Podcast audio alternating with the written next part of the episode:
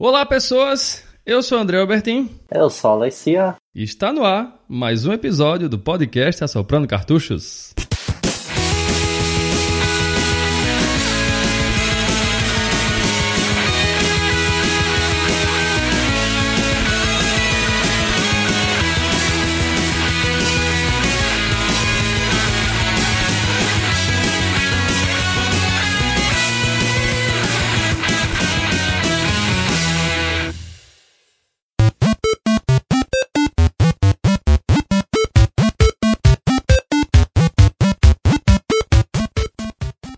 Não só um episódio, né? É um episódio especial. Exatamente. Exatamente. Estamos de volta para um episódio especial, como o Ale falou aí. Talvez esse, né, Ale, seja uma dessas surpresas que a gente havia comentado nos episódios anteriores, né? Quem sabe? A gente não começa a iniciar daí as surpresas já anunciadas.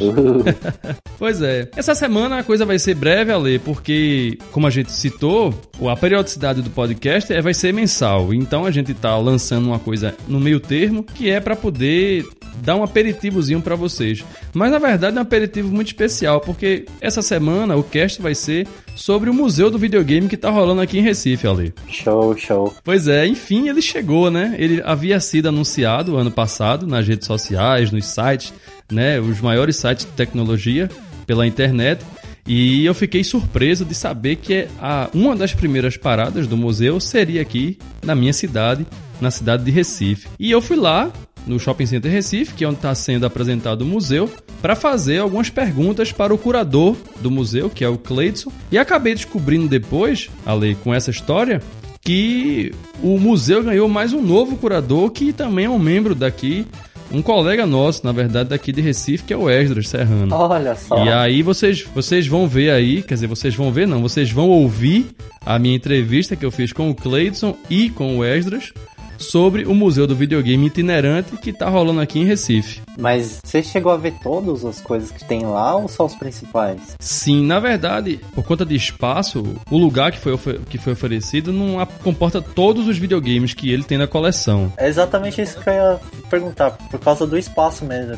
Tipo, é muita coisa, tá ligado? Demais. Pra caber lá. tu não tem noção, velho. A gente vai colocar aí, eu fiz as gravações em vídeo do, do que tá rolando lá no museu. A gente vai colocar depois aí no YouTube para vocês acompanharem e vocês verem o que é que tá acontecendo por lá. Mas tem muito videogame, tem muita coisa interessante. Tem videogame que eu mesmo nunca vi na vida.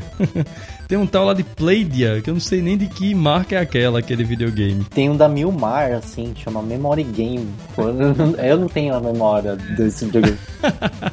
Pois é. Tem muita coisa. Tem um, um, um Laserdisc de lá da Pioneer que roda Sega CD e Mega Drive. Vê só. O, o Laserdisc já é jurássico, né? É, aí é uma parede já é Laserdisc. Já é uma aberração, assim. É. Ainda rodar esses... Pois é. É o Laserdisc que roda CD também e roda Sega CD e Mega Drive. Tem lá os slots dele todinho. Tudo separado. Gigante. É um, é um dinossauro aquilo ali. Tem videogames excelentes lá. Tem o PlayStation, a versão de, de compilação de jogos, né? De você criação, para você criar os jogos pro PlayStation 1 e pro PlayStation 2, que é o PSX. É lindo ele, todo uhum. branco. É, todo branco, parece um videocassete. Né? Isso, né? exatamente. e aí, isso aí tudinho vocês vão ver no vídeo da gente que a gente gravou, né? Que a gente eu vou fechar agora com o encerramento do evento, para e depois sair depois dele, né, eu vou colocar no YouTube para vocês verem, né, acompanharem, na verdade, o que aconteceu no, ao longo desses dias aí no museu. Então, basicamente é isso, galera. Fica aí agora com a entrevista aí com a gente, aí do Assoprando Cartuchos, que a gente fez lá com o Cleiton e com o Esdras. E não esqueçam de curtir lá nossas redes azuis, né? No Facebook, Twitter. Estamos também agora no Instagram, né, Ali? É que não é tão azulzinho, mas beleza, né? Tá valendo também. Né? Espero que vocês curtam bastante. Nos encontramos aí agora no próximo mês, mês de maio com uma novidade muito bacana envolvendo super-heróis, hein, Ale?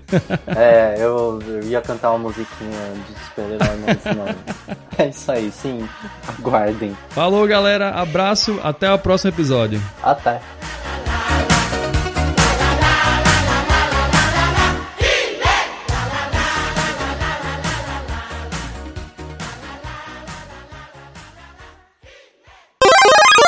Então, galera, estamos de volta aí. Eu estou aqui hoje com o entrevistado da vez, que é o Cleiton. Ele é o curador do museu do videogame. E eu vou fazer aqui umas perguntas a ele. Cleiton, eu fiquei impressionado, é, primeiro pelo fato do museu ter vindo aqui para Recife. Eu achei isso uma coisa. Eu fiquei lisonjeado de trazer um evento como esse para Recife.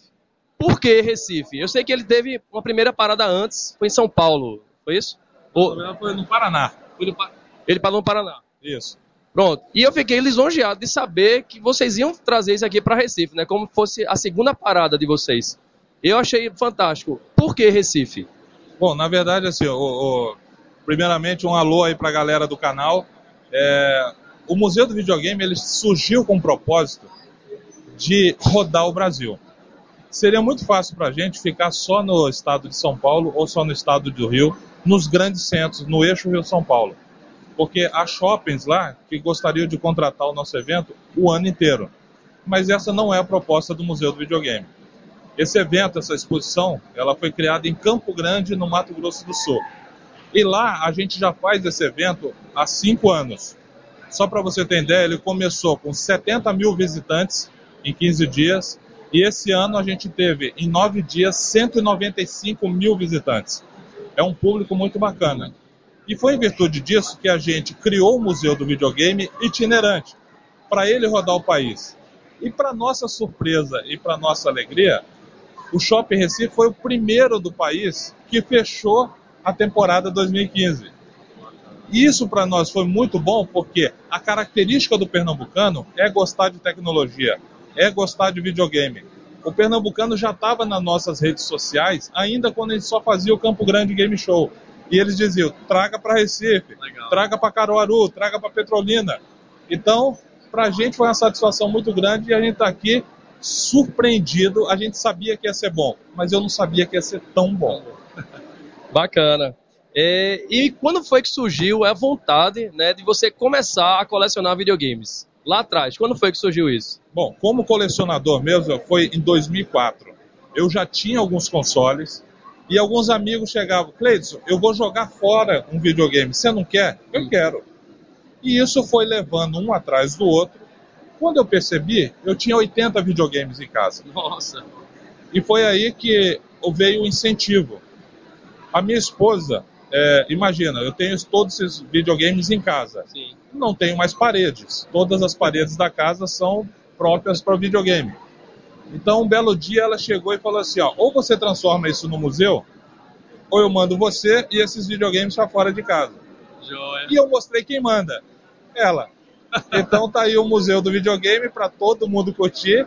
Eu tive que fazer um trabalho muito sério de desapego, porque não é fácil para o colecionador Sim. compartilhar é, cada objeto que está aqui, mas ao mesmo tempo dá uma satisfação incrível de você encontrar crianças com mais de 40 anos, crianças com mais de 50 anos, curtindo Atari, curtindo Nintendinho, Master System, Mega Drive de novo, e você e, e são pessoas que, com todo o respeito do mundo, elas elas é, tratam muito bem o museu. Sim. Para você ter ideia, a gente nunca teve nenhum incidente no museu a ponto nem de quebrar um controle. Então as pessoas elas tratam com muito carinho o museu e elas tratam com muita diversão e aqui no Recife não está sendo diferente.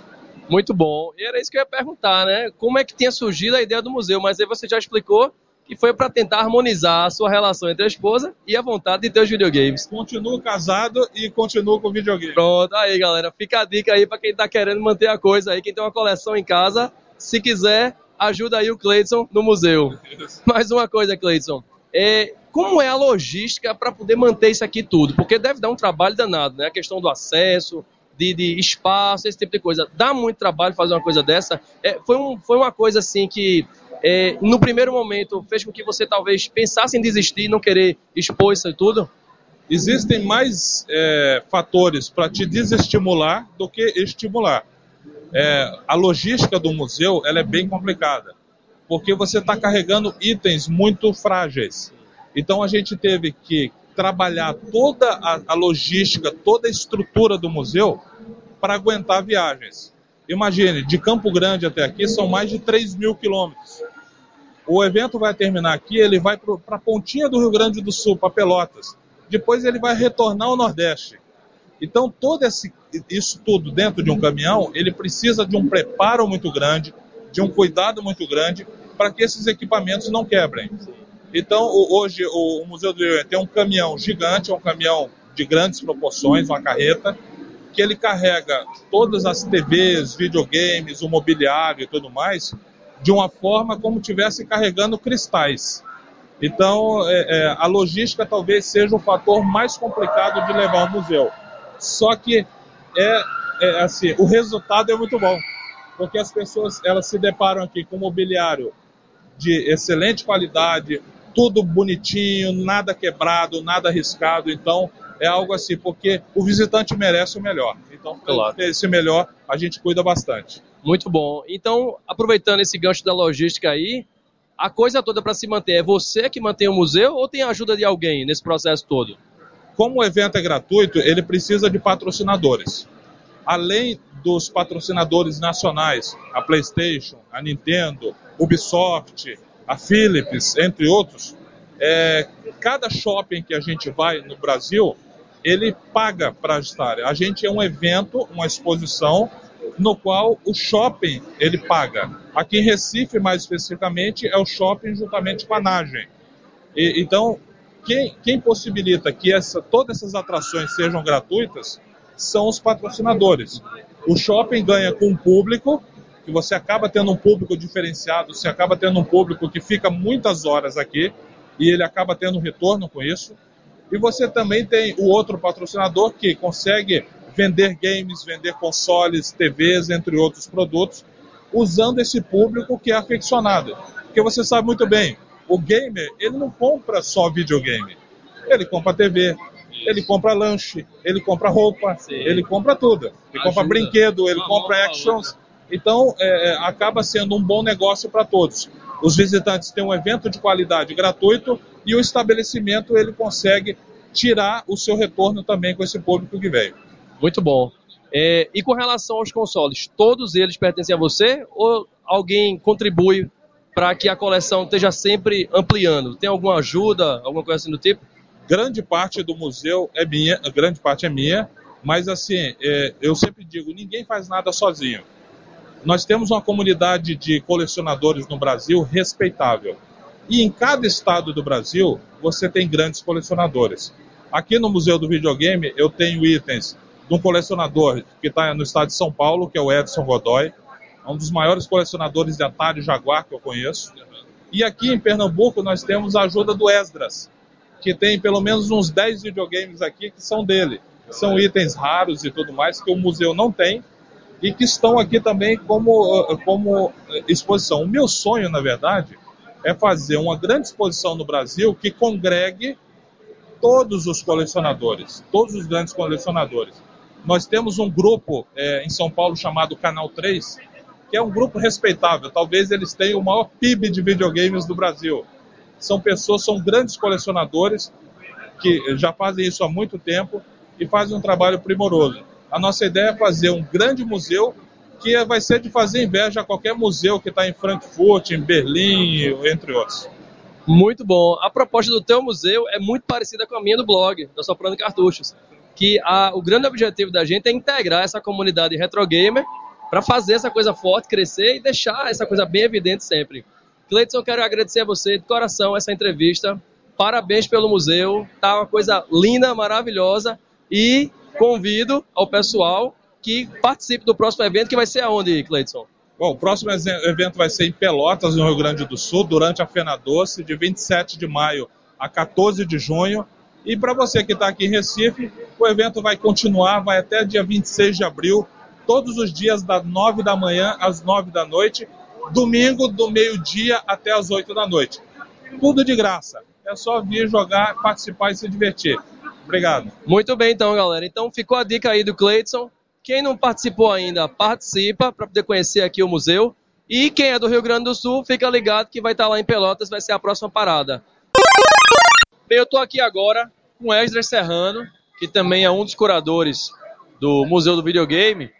E Esdras, eu estava conversando agora há pouco com o Cleiton é, sobre a situação de como é que ele estava fazendo o manejo, né?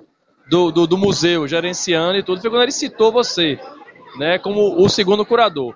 como foi que surgiu essa proposta, essa oportunidade? A oportunidade surgiu assim, eu conheci Gleidson há uns três anos vendendo um videogame para ele, pelo Facebook. Nisso ele falou, depois de uns dois anos, ele apareceu com esse museu do videogame, conversou comigo e tal. Quando a gente chegar em Recife, a gente conversa. Aí eu falei para ele que eu e meu, meu acervo, né, minha coleção está disponível. Vamos, quando chegou em Recife, a gente uniu as coleções, viu que deu certo, dava certo, e ele fez a proposta para eu viajar o museu com ele e eu juntar minha coleção de fato, o resto todinho, e a gente botar mais de 300 consoles em exposição. Interessante. Então, quer dizer que você hoje, você não é só uma, uma, uma ajuda aqui em Recife, mas vocês vão rodar o Brasil juntos a partir de agora. É, a partir de agora, a gente o Brasil todinho. Onde aparecer, onde quem quiser o Museu do Videogame, a gente tá indo. Você vai estar tá lá com Cleiton e Esdras. Cleiton e Esdras junto. A dupla dinâmica. Joia. Então, me diz uma coisa, Esdras.